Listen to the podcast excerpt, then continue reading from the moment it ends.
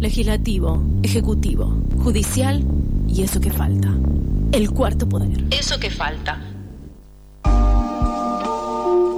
La conducción del Sindicato Único de Trabajadores del Neumático Argentino, que lidera Alejandro Crespo, y las empresas de la actividad continúan negociando en el Ministerio de Trabajo una salida al grave conflicto político-social que mantiene paralizadas las plantas y la cadena automotriz. Para saber más sobre este proceso de lucha, estamos en comunicación con Guillermo Pérez Crespo, abogado del SUTNA. Hola Guillermo, ¿cómo estás? Te saludamos Fernando y Mailén desde Eso que Falta. Hola, ¿qué tal? Buenas tardes. Bueno, contanos eh, un poco de la jornada de ayer, después hablaremos de la jornada de hoy. Desde las 14 estaban citados a una nueva audiencia, que en total ya vamos más de 30 por lo que sabemos. Em, ¿Qué pasó en esta audiencia y por qué se volvió a pedir un cuarto intermedio ya muchas horas después, además de iniciada? Porque no se arriba a una solución, no hay... este si bien ahora por lo menos hay discusiones, antes ni siquiera se podía discutir, eh, lo que no hay es un acercamiento que permita eh, pensar en algún tipo de acuerdo. Eh, el sindicato lo que hizo fue tirar distintas alternativas en la negociación, pero las empresas, especialmente FATE, que es la que está más dura en esto, este, no no, no, no aceptan modificar su posición. No aceptan modificar su posición, sostienen la misma y, e incluso FATE ha dicho que con respecto a la paritaria 21-22, que es la que está sin cerrar, eh, no la va a modificar porque es una decisión política, lo cual hace que sea muy difícil discutir una paritaria. Sí, sí. Es lo que pasó. ¿Cuál está siendo eh, la intervención que está tomando el Ministerio de Trabajo y qué apoyo o no están teniendo desde las centrales sindicales? Mira, eh, desde el Ministerio de Trabajo, por lo menos, por lo menos ahora hay una, una intervención. Antes no la había. Nosotros venimos desde abril hasta hace una semana atrás este, con las empresas que es algo de primer momento que parecía que querían discutir y después se negaron a cualquier tipo de discusión y el Ministerio de Trabajo miró para otro lado. Este, era una audiencia detrás de otra que las empresas llegaban y decían, ratificamos posición, no tenemos nada que discutir. Con lo cual no había una propiamente lo que es una negociación paritaria. Eh, a partir del, estallido ya del conflicto eh, en serio con la paralización de, las, de las tres plantas y la, la falta, la escasez de neumáticos, el Ministerio de Trabajo empezó a tomar ahora sí una, una, acción, una, una participación un poquito mayor y está presionando a ambas partes para que arriben a un acuerdo. Por el lado nuestro, el esfuerzo se está haciendo y se han tirado distintas propuestas no por el lado de las empresas que eh, no hasta ahora han resistido a la presión del Ministerio de Trabajo eh, y se mantienen en esa posición. Con respecto a las centrales sindicales, no ha, sí ha habido por las dos CTA eh, una, una, comunicación de solidaridad, este, no por la CGT, sí por sindicatos que integran la CGT este, pero no por la CGT en sí. Pero bueno, estas son cuestiones que hacen las internas sindicales, que son complejas, que son difíciles. Este, hay sindicatos que sí están eh, apoyando y solidarizándose de nacionales y, muchos del interior del país, muchos del interior del país seccionales.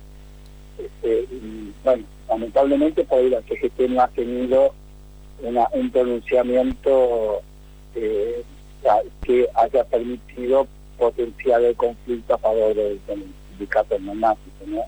Pero son cuestiones complejas. Claro. en el día de hoy también estaban, eh, no acampando, estaban movilizando frente al Ministerio de Trabajo, pero en la sede de Alem, a diferencia de lo que fue la semana pasada. ¿Qué novedades hay respecto a que los atiendan hoy, a que a cómo puede llegar a, cómo pueden seguir esas conversaciones que venían empezando a tener? Claro, no, desde que estamos en Alem toda esta semana el ministerio nos atendió, nos escribe y va hablando con las dos partes. El, lunes en realidad las empresas no mandaron representantes económicos o abogados, ahora sí están mandando representantes económicos, no sé hoy, todavía hoy no comenzó la audiencia por distintos motivos, pero calculo que en unos minutos va, a empezar. Este, igualmente es una audiencia compleja porque las empresas se niegan a sentarse junto al sindicato, con lo cual esto obliga a que el ministro decida a las empresas por un lado y después se une con el sindicato, después con las empresas, después con el sindicato, lo que hace todo bastante más complejo. Pero bueno, son, son decisiones empresarias. El sindicato siempre manifestó que estaba dispuesto a sentarse frente a las empresas y discutir de frente y, como corresponde, ¿no? Es una negociación sanitaria de por sí, hace unas tres o cuatro semanas atrás, que hubo una mediación del Ministerio de Producción. Después de mucho tiempo, este, hubo una reunión entre esos sindicatos, y fue una reunión buena, donde el sindicato expresó todas sus reclamos, le explicó, las empresas durante 40 minutos le preguntaron a, la dirección del sindicato sobre distintos detalles, y quedaron en la respuesta y y parecía como que se empezaba a avanzar hacia un acuerdo y bueno, pasó, qué no pasó, pero después de eso ya vino el estallido cuando las empresas dijeron que iban a cerrar la paritaria y que no iban a negociar más, que fue lo que ocurrió la semana pasada. Claro. Eh, Guillermo, ¿qué tal? Te habla Fernando Guado, ¿me escuchas bien? Sí, escucho medio bajo. A ver, ahí me escuchas mejor. Ahora te escucho un poquito mejor. Bárbaro. Eh, eh, para hacer una especie de pregunta de repaso, eh, ¿qué evaluación hacen sobre el estado actual de los trabajadores y su poder adquisitivo en relación justamente a, toda la negociación que, bueno, tomó tanto carácter público en las últimas semanas? ¿A los trabajadores del neumático? Sí. Ah, mira, a ver, bueno, una es, desde ya, visto que eh, la, la, campaña de mentiras que acaban a reducir las empresas con respecto a sueldos de 460 mil pesos, cosas así, es, ficción, todo eso es ficción. Cuando la dirección actual del sindicato eh, llegó en el año 2016, el retraso salarial y la precarización y sobreexplotación de las fuerzas de trabajo eran brutales, eran brutales. Eh, se comenzó, ya se había comenzado a accionar desde la sección de San Fernando, pero una vez llegada la decisión en el sindicato, se planteó una política muy gradual, de acuerdo a las condiciones objetivas de las relaciones de fuerza, una política muy gradual para ir recuperando derechos, eh, mejorando salarios y condiciones de trabajo. Eh, en estos años se han mejorado los salarios, se ha recuperado parte del poder adquisitivo pero si uno lo toma en comparación a décadas atrás, eh, los salarios están muy atrasados. Y las condiciones de trabajo, si bien han mejorado, siguen siendo muy, muy brutales en algunos, en algunos establecimientos. Bueno, eh, ha habido eh, reiterados conflictos, porque la paritaria es un conflicto, pero después en cada establecimiento ha habido reclamos para mejoras de condiciones de trabajo que todavía, todavía se siguen haciendo eh, por las condiciones que se, que se trabaja con, con compañeros que a los 30, 35, 40 años tienen la espalda nada, por ejemplo. Claro. Tienen tendinitis en los brazos. Este, Aparte, entiendo que la jornada laboral no sigue un esquema, digo, para los que nos están escuchando, no sigue un esquema de regular, sino que tienen varios días de trabajo con horas extra y después creo que es una dos días de descanso, un día de descanso, no sé cómo es el, el orden de la jornada laboral de un trabajador promedio. Mira, con respecto a la jornada laboral, primero, en cada planta la jornada laboral es diferente. y además en algunas plantas en cada sector puede llegar a ser diferente. Eh, hay 6x2, 6x1, 7x2, hay distintas variantes. En todas las plantas, en general, lo que existe es el sistema de turnos rotativos, que se impuso desde hace varias décadas en el país, en la industria, y que eh, según la Organización Mundial de Salud, no según yo, este, es lo más perjudicial para la salud de las personas, esto no lo pasivo. Esto, eh, sobre todo, eh, difundió más, se multiplicó a través de la reforma legal que hizo el gobierno de Menem en la ley de contrato de trabajo. Sí. Porque a través del sistema de prestaciones rotativas, las empresas pueden evitar cumplir con el máximo de jornada laboral que establece el convenio 1 de la OIT. Eh, no hay condiciones actualmente para discutir el turno rotativo, el que no da la relación de fuerzas, no sé si un sindicato lo dará, acá neumático no, pero por lo menos está intentando esto que se planteó de las horas al 200, en una manera de eh, compensar un poco lo, lo que sucede, el desgaste enorme que significa el turno rotativo para, los trabajadores neumáticos. Mm.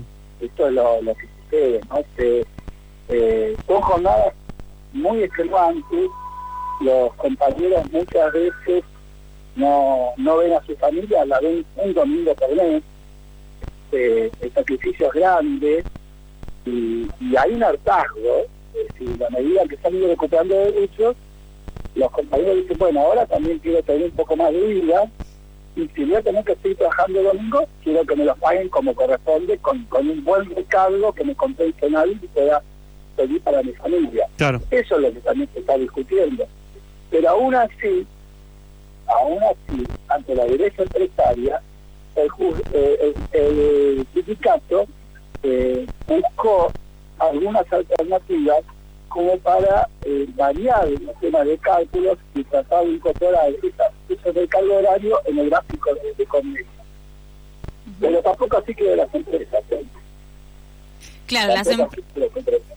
Sí, las empresas están muy negadas a esto que mencionabas antes, a negociar en principio cara a cara con los trabajadores y en segundo punto aceptar algunas de las varias eh, opciones, digamos, que ustedes desde el sindicato fueron planteando. Mencionabas algunas diferencias que hay entre varios establecimientos y a su vez dentro de propios sectores del mismo establecimiento.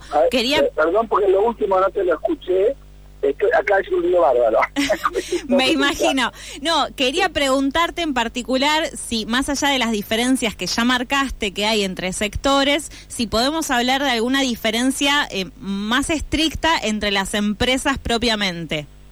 Bueno, eh, la empresa que más simula todo tipo de negociaciones es fácil. Siempre ha sido así, es la más dura, es la más dura. Este, cuando eh, eh, los compañeros que hoy dirigen el sindicato llegaron a la condición de la seccional de San Fernando, eh, en aquel momento FATE era un establecimiento eh, de esclavos, con jornadas brutales, con condiciones muy, muy duras de trabajo, de más bajo sueldo en la actividad. esto fue en el año 2008. En 2008 hasta el 2016, que llegó a la condición del sindicato, se eh, trabajó mucho en la oficina de San Fernando y se mejoraron condiciones de trabajo. Ahora, se mejoraron condiciones de trabajo porque existieron cerca de, no sé el número, por ahí invento un poco, pero aproximadamente 50 o 60 denuncias al equipo de trabajo que intención, obligando a la empresa a cambiar sectores enteros, donde la gente se formaba. Y FATE sigue siendo la más dura, la más dura en todas las discusiones ha sido siempre así. Lo que pasa que por primera vez en este año parecería ser como está gastando a las otras dos empresas eh, eh, en bloque a negar el Bien, por último, para finalizar, queríamos preguntarte un poco esto que el ministro de Economía, Sergio Massa, dijo, ¿no? Que si no llegan a un acuerdo que va a habilitar las importaciones, pero por otro lado, los trabajadores de sindicatos desde Brasil expresaron su solidaridad con ustedes y dijeron que básicamente no van a mandar nada. Eh, bueno, ¿qué, ¿cómo les llegó esta solidaridad y qué, qué contacto hay con trabajadores del mismo sector de otros países? Mira, con respecto a lo de Massa, eh, este ministro eh, desconoce la ley, porque lo que hizo es un acto ilícito y prohibido. no puede intervenir de esa manera en una, negociación paritaria. Violó la ley 14250, la 23546, violó el artículo 14 de la Constitución y el convenio 98 de la IT. Todo en una sola declaración. Interviniendo en una paritaria de la manera que intervino cuando la OIT establece la prohibición a los estados, a los gobiernos estatales, intervenir en las paritarias a favor de una parte. Con respecto a los compañeros de Brasil, sí hay una muy buena relación. Este sindicato, la condición actual, está intentando eh, también construir una relación a nivel internacional porque, además de ser un sindicato clasista, es un sindicato que cree en la seguridad internacional de trabajadores. Hay una buena relación, los compañeros de Brasil estuvieron en la última asamblea que se hizo acá, eh, en la localidad de Pilar, eh, a principios de año, vino una delegación, hubo compañeros de acá que viajaban a Brasil, y la solidaridad de los compañeros brasileños es muy, muy importante, muy importante y muy valorada. Guillermo, muchas gracias. Estamos en contacto para lo que suceda hoy y por supuesto que tienen habilitado, como siempre, el micrófono aquí en FM La Tribu. Bárbaro. Muchas gracias a ustedes, que para nosotros es importante. Te mandamos un abrazo y un abrazo para los compañeros también. Gracias. Se iba entonces Guillermo Pérez Crespo, abogado del Sindicato Único de Trabajadores del Neumático Argentino.